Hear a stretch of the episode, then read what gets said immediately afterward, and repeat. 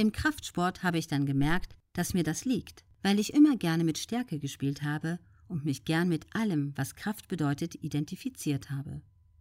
In der Ernährung habe ich auch versucht, das alles auszureizen.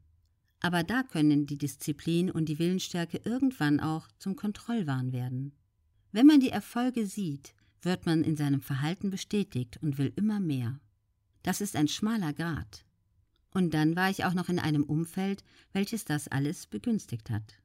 Nach meinem ersten Bodybuilding-Wettkämpfen habe ich dann gemerkt, dass ich anfing, die Kontrolle zu verlieren. Ich schieb das aber auf keinen bestimmten Bereich oder eine bestimmte Person.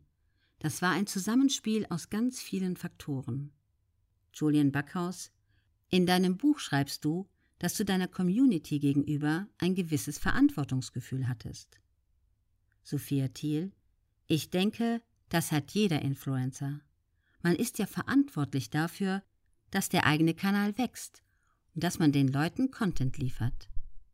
Ich denke, in jedem Bereich, ob Beauty, Unterhaltung, Fashion oder Fitness, hat jeder eine gewisse Verantwortung, aber auch eine Vorbildrolle. In diese Vorbildrolle musste ich erst einmal hineinwachsen.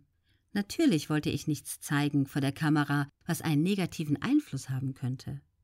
Nach außen hin habe ich immer das empfohlen, was ich auch meinen besten Freundinnen empfohlen hätte. Ich habe nie das gezeigt, was ich mit mir selbst angestellt habe.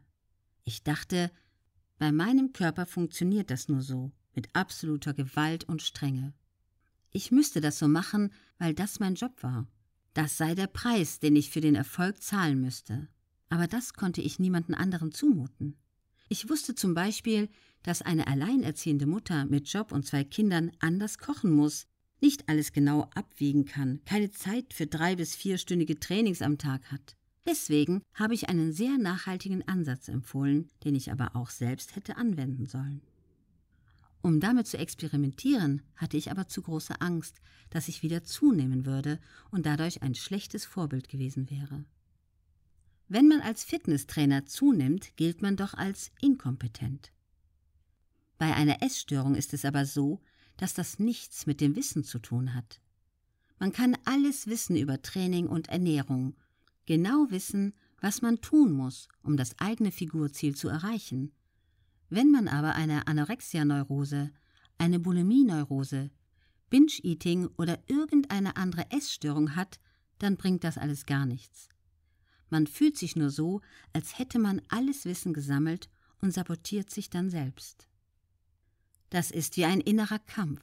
Dann habe ich mich natürlich irgendwann so gefühlt, als führte ich ein kriminelles Doppelleben von dem keiner erfahren dürfte.